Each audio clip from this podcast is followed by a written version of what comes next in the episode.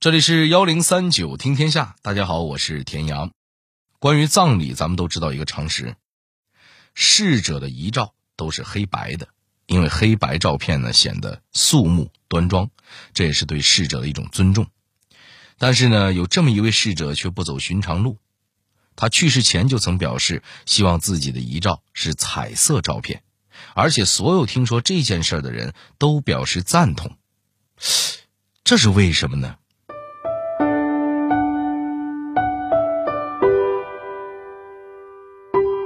远赴苏联的女学生为何选择胶片专业？小小一张胶片从黑白到彩色，为何如此艰难？毅然回国，历经困苦，打破垄断，他怎样带领我国团队研制属于自己的彩色胶片？幺零三九听天下，田阳和您聊聊彩色胶卷之母邹静的故事。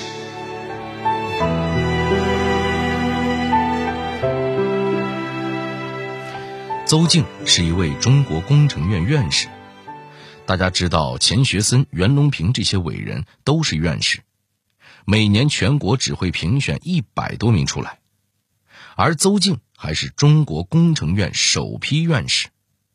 如果没有他，咱们中国人拍照片用的彩色胶卷可能还得靠进口呢。虽然现在大家都用手机、数码相机拍照了。特别是对年轻人来说，胶卷似乎都是个古老的词汇了。但是对于摄影爱好者和专业人士而言，胶卷是永远不可能被取代的摄影工具。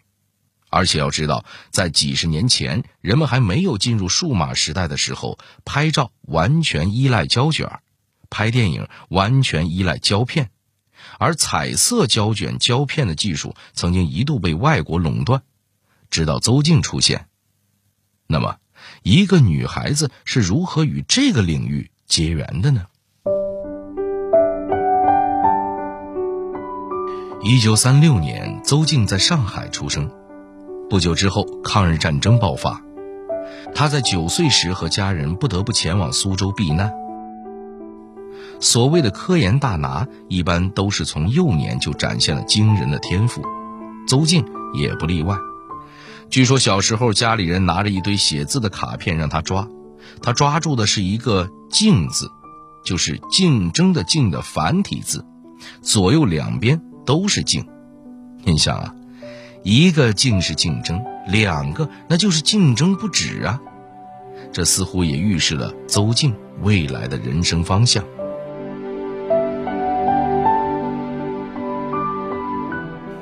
尽管当时是被迫转学。可邹静还是在中考时考上了重点高中——江苏省省立高级中学，也就是现在的苏州中学。这学校可是响当当的重点，和现在有的高中拿清华北大一本率说事儿不一样。这所学校可是实打实的走出了数十位院士，被称为“院士摇篮”，而邹静正是其中之一。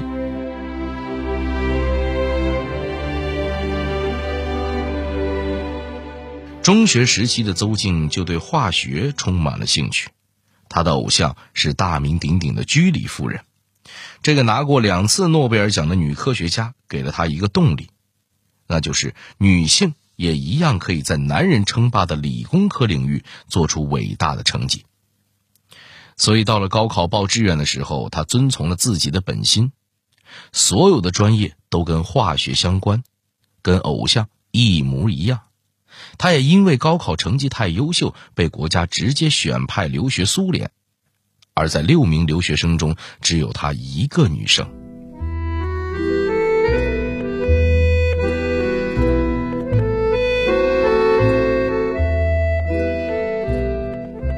一九五五年，在学习了一年俄语之后，邹静前往苏联列宁格勒电影工程学院。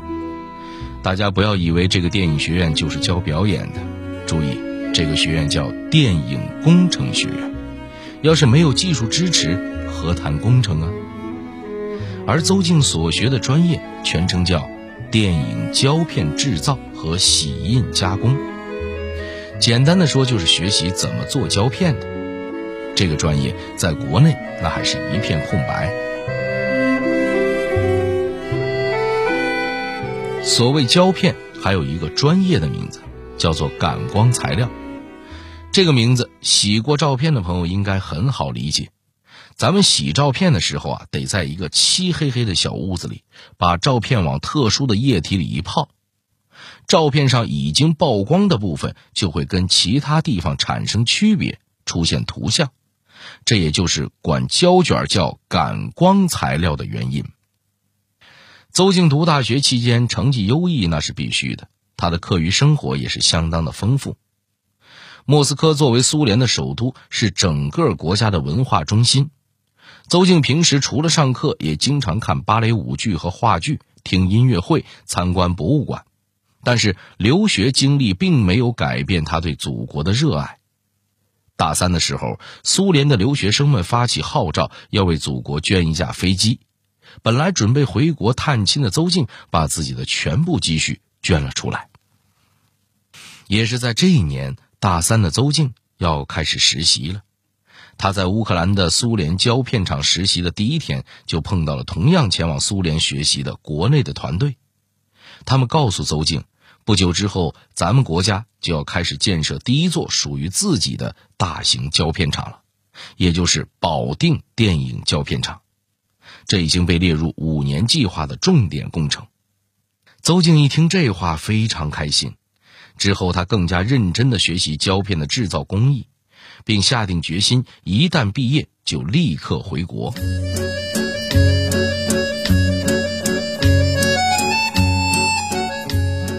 为什么电影胶片这样的小东西需要通过特别学习才能制造出来呢？胶卷最初又是由谁发明出来的呢？它的发展又蕴含了多少技术秘密？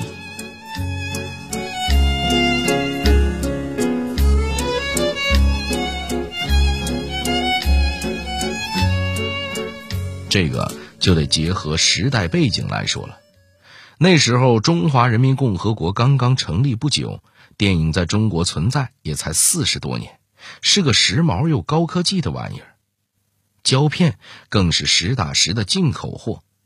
那个时候，全世界能生产彩色胶片的国家也没几个，只有美国、日本和德国能干这事儿。想要拍电影，必须得先联系进出口公司，让他们代购胶片。等到小小的一卷胶片漂洋过海才能开拍，真是又贵又麻烦。所以当时上海的电影行业还严格规定，只有拍新电影拍的多的人才能分到胶片，不能囤货，也不能倒卖。这可是实打实的稀罕东西，必须按需分配啊！可能有人会问了，这胶卷的成像原理听着挺简单的，有那么难做吗？要回答这个问题呢，得从胶卷的诞生历史说起。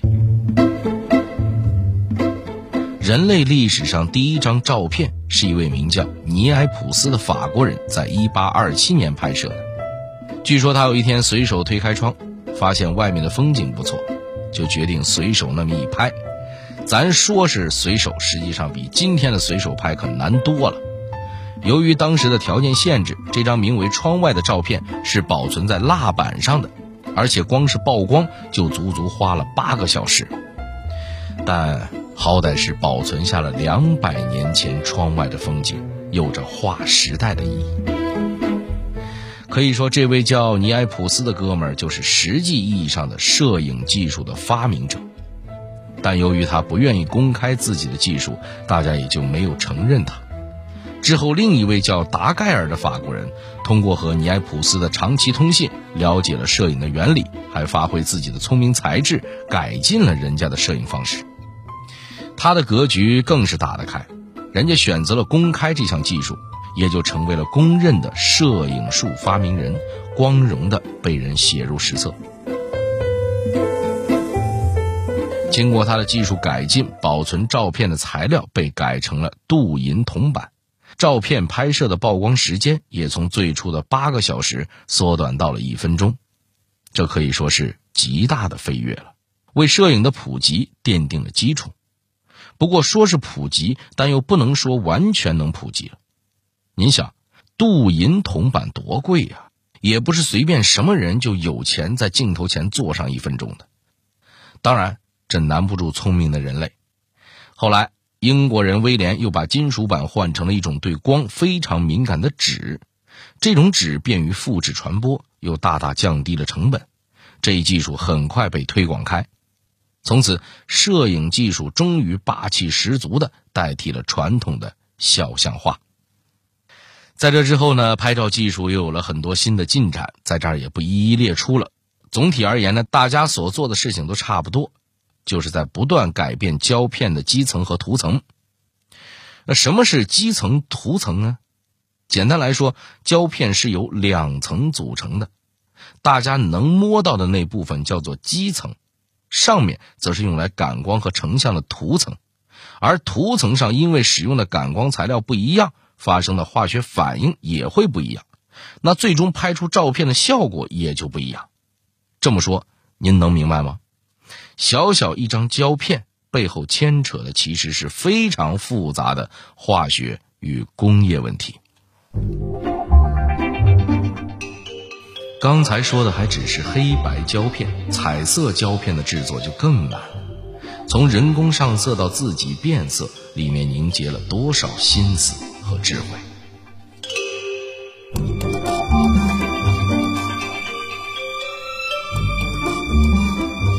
彩色胶片诞生的时间比黑白胶片晚多了。最早的发明人是两个美国人，叫万尼斯和高度基斯。这两个好哥们曾一起看过一部名叫《海军》的彩色短片。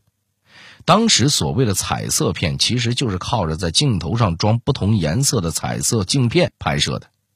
这些彩色镜片呢是人工上色，制作费高昂。最寒酸的是，他们只有红、黄、蓝三种颜色。最后的色彩效果也不理想，兄弟俩看到不够尽兴，也由此萌发了一个想法：我们能不能做出更逼真的彩色摄影呢？多年之后，他们在德国科学家的基础上，对涂层上的涂料进行了改进。此后，又开始了与柯达公司的合作。一九三五年，柯达公司正式推出第一款彩色胶片。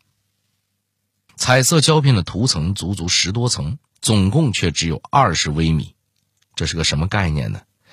这么说吧，我们成年人一根头发的直径大概是八十微米，也就是说，这胶片的涂层全加起来，也就是四分之一根头发的粗细。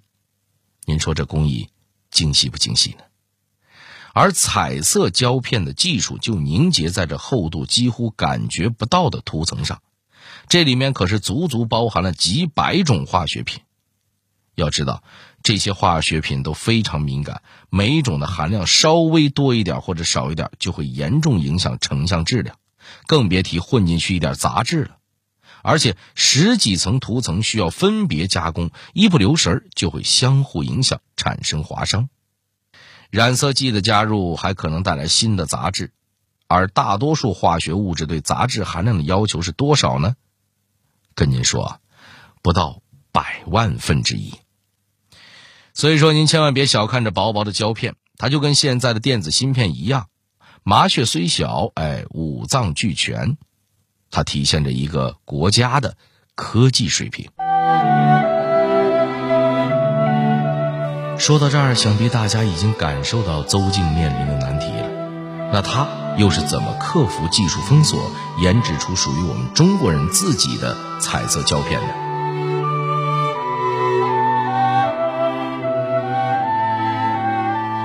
一九六零年，邹静毕业回国。当时的海外留学生还是非常稀有的。作为留学苏联的高材生，邹静面前有很多选择，但他的选择却始终只有一个：报效祖国，去往祖国最需要的地方。于是他远离家乡，来到了保定电影胶片厂。您知道那会儿的生活有多艰苦吗？电影厂建在郊区的荒地里，进一趟城得转好几次车。郊区也没什么秀丽风景，遍地都是杂草。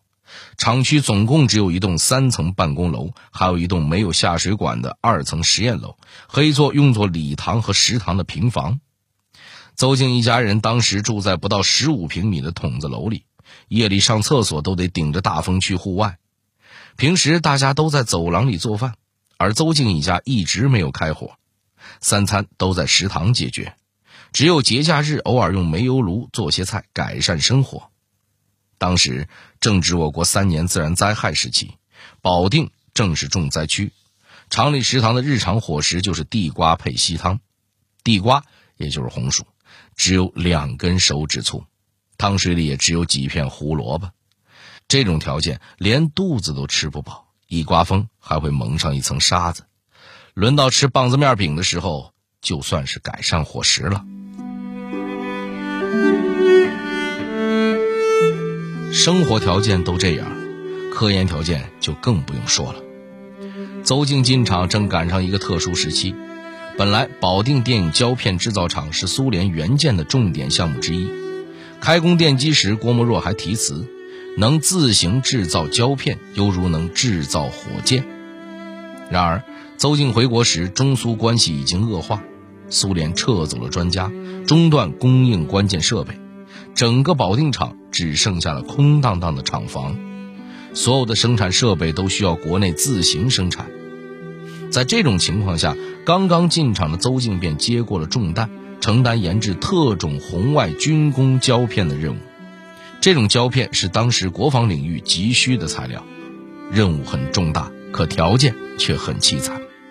而参与研究的只有邹静和两个十八岁的徒弟。没有资料，没有设备，洗照片的暗示：夏天像蒸笼，冬天像冰窟。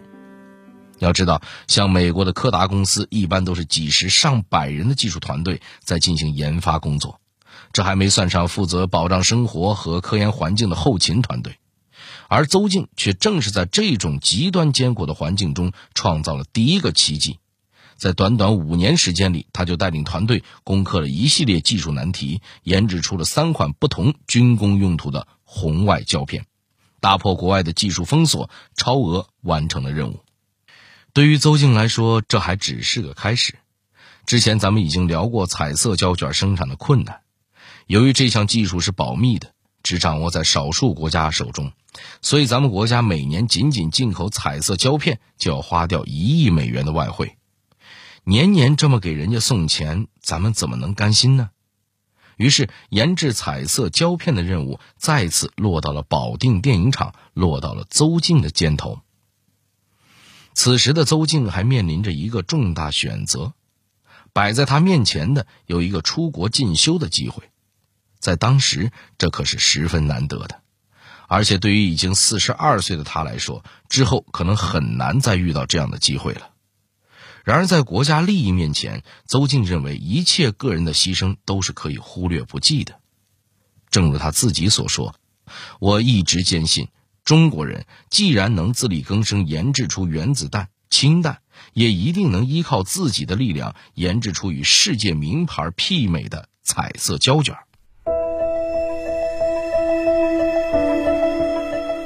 尽管无法获得国外的资料和技术，邹静还是尝试用土办法向他们学习。他将进口的柯达胶片在暗光下用水泡开，然后一层层分解表面的涂层，再尝试对每一层进行曝光，分析涂层的成分和含量。大家光是听，可能还想象不出这份工作的艰难。再回想一下咱们前面提到的十几层涂层加起来只有四分之一根头发粗细，这样是不是感受会更加直观了呢？靠着坚持和努力。七年后，邹静的团队揭开了柯达公司封锁的技术秘密，成功研制了新一代彩色电影和民用胶卷，这也就是后来国产胶卷乐凯的前身。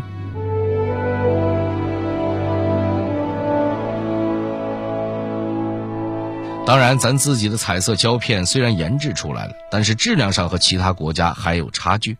于是，在从无到有的突破后，邹静又开始追赶国际先进水平。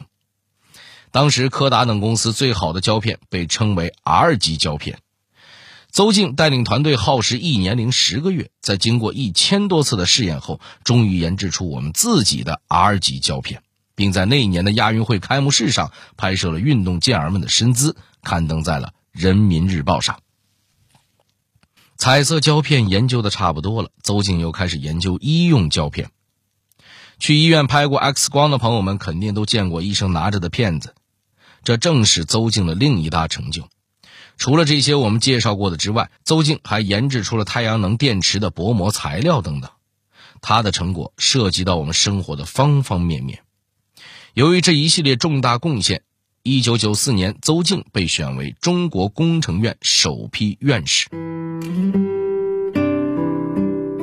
据同事们回忆，尽管工作繁忙，经常加班，可邹静永远是精神十足，头发一丝不乱，衣服整整齐齐。出门还会化个淡妆，他关心身边的人，逢年过节他常会给学生晚辈准备巧克力和亲手写的小卡片。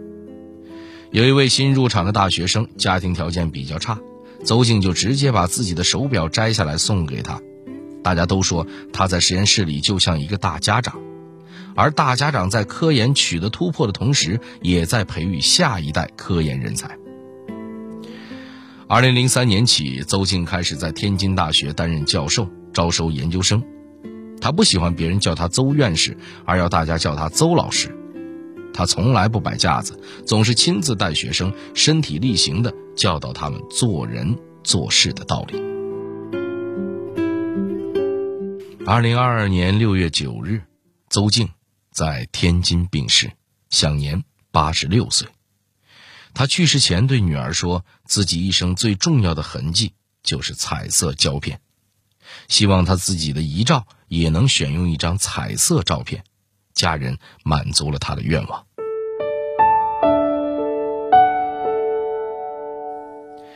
而在邹静当年的母校苏州中学里，有一个院士廊，里面都是从这所学校走出的院士的照片。邹静的那张照片是他当年特意用自己研制成功的乐凯胶卷拍出来的。照片上，他满面含笑，神采飞扬。